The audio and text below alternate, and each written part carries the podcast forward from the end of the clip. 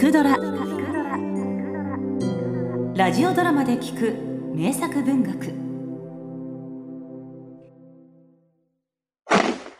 ガラッパチ俺にこんなものを見せる気かい取り物の名人銭形平次とその子分八五郎が東両国の見せ物小屋へ入ったのは初夏の日もしばらく影を作りかけた頃でした。おいアブン騙されたと思って入ってごらんなさいそりゃ面白いから。ガラッパチが案内したのは三州シドの天の見せ物。竜王の名手を取った王朝時代の話をかたどった水中芸。小屋の中央に10坪余りの真四角な水槽を置いて少し不透明な水が満々とたたえてあります。水槽の上の小さい舞台にはお松お村という2人の花形の美女がおりました。どちらも18区。どうかしたら二十歳くらい。お松はややほっそりして上品な顔立ち。お村は脂の乗った豊満な体。どちらも健康な魅力を発散するような美しさで江戸中の見せ物の人気をさらったというのも無理はありません。いよいよこれから竜王の玉取り。藤原の短海溝にちぎった天は一人だがこちらの天は二人。いずれ劣らぬ美しいのが水底深く潜って竜王の名手を取ってきたる。この水槽はこう見えてもそこは竜宮まで通じている。いや嘘だと思ったら遠慮なく飛び込んで見られるがよろしい。そんなことを言って笑わせている間にお松お村の二人の尼は赤い帯をほどいてくるくると裸になりました。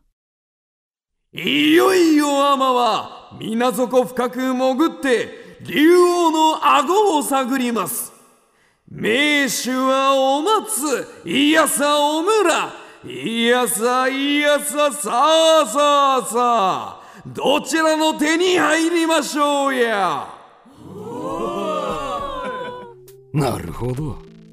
ガラッパチこいつはてめえが夢中になりそうだ。作野村古道。銭形平次取り物控え。人魚の死。お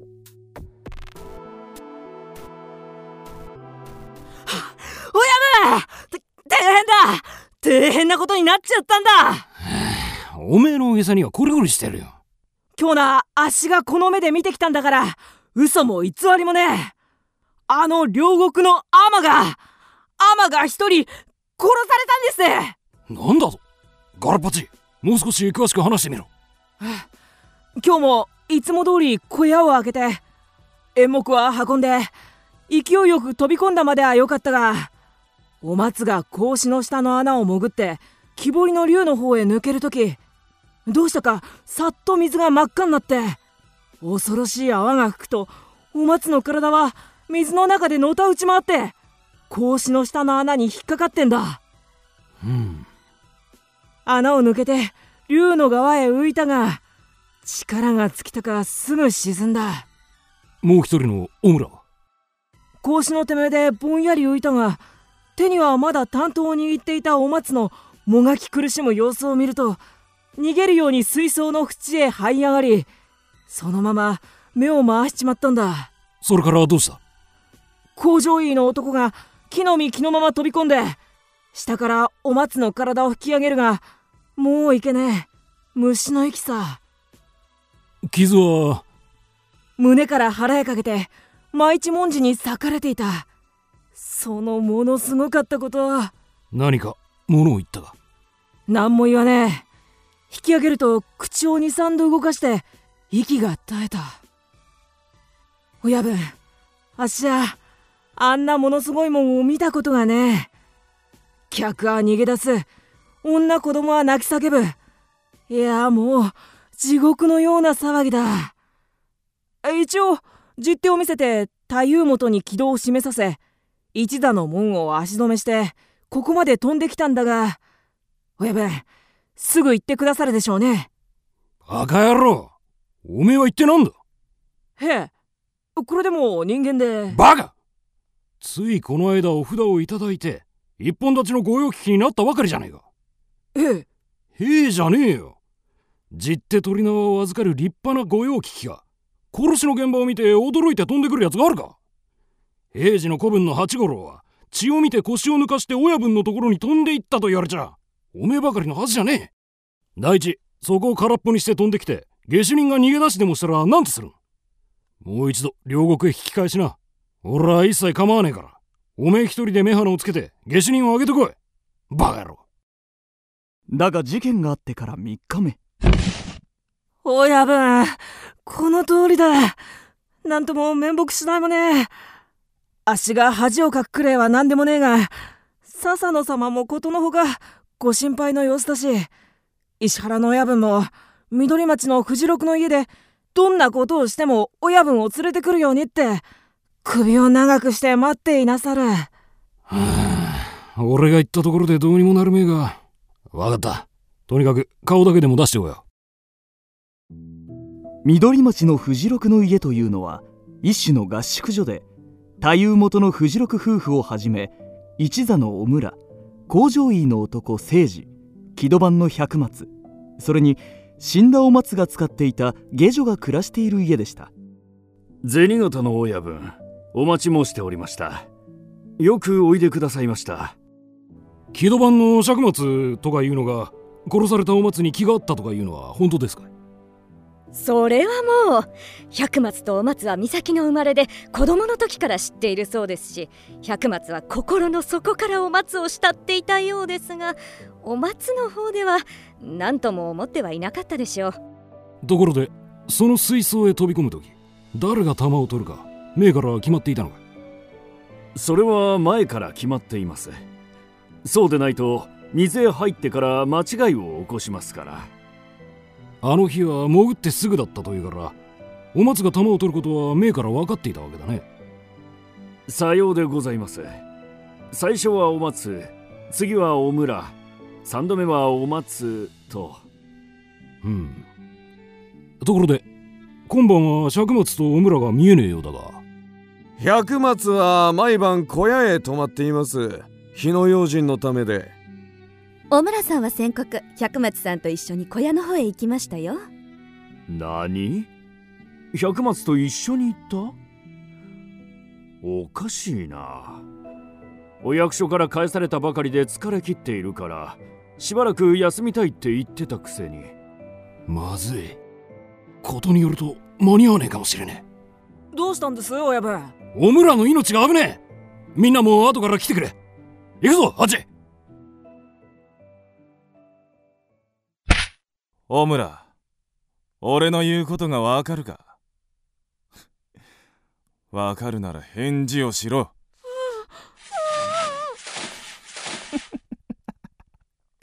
そうだそうだ。猿グツァを買わせていたんだっけ？それでは返事もできめえ。おめえはお松を殺したんだろ狼の目はくらませても。俺の目はごまかせねえ。もともとおめえらはどちらも負けず劣らずの浮気者。近頃は腹庭の才蔵というのに熱くなって鞘当てをしていたというじゃねえか。どうせ俺はこの通りみっともねえ人間だ。でも俺はどんな目にあってもどんなことをされてもお松のそばにいたかったんだ。そのお松を殺したお前をどんな目に合わせて敵を討とうか。俺は三日三晩考えたもう少しの辛抱だ。騒ぐなよ。この中で存分にもがけお松の弔いだ。俺はお前が死ぬまで見物してやる。え そら! いくら天が勝負へでもこうなると半時も置かれちゃかなわねえだろ。白松御用だ!え何をする!おとなしくしやがれ!この騒ぎが一段落すると舞台の上に集まった人たちが着せずして平次に問いかけました百松はお松の敵を討つ心づもりだったようですからお松殺しの下手人ではありませんね。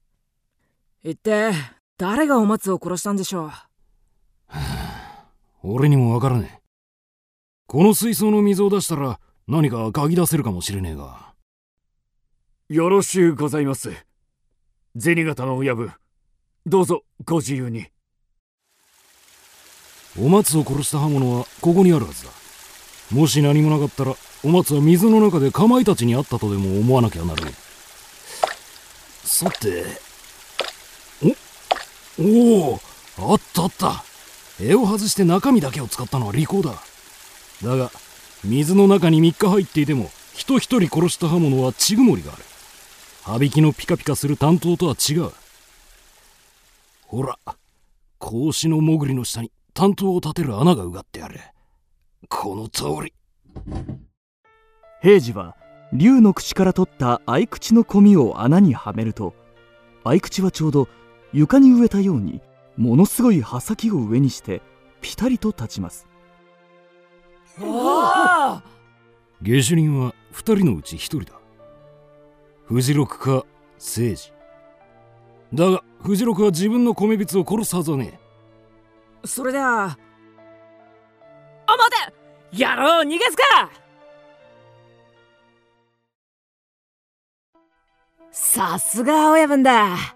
親分がいなきゃもう少しでとんでもねえことになるとこだった。えまあそう言うな。下手人を捕まえたのはおめえの腕っぷしじゃねえか。そう言ってくれるのはありがてえがどううぬぼれたって足の手柄とは思えねえ。ところで親分聖司が何だってお松を殺したんで？お松は誠治と夫婦約束をしてたそうだが名代の浮気者だ。近頃小村と張り合って才蔵という男に熱くなっていたからよ。同じようにお松に気があっても政治は釈松のように諦めきれなかった。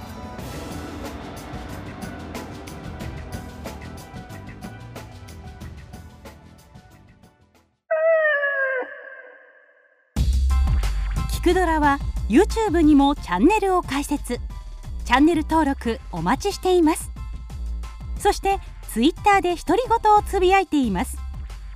詳しくは公式サイトから。どうぞ。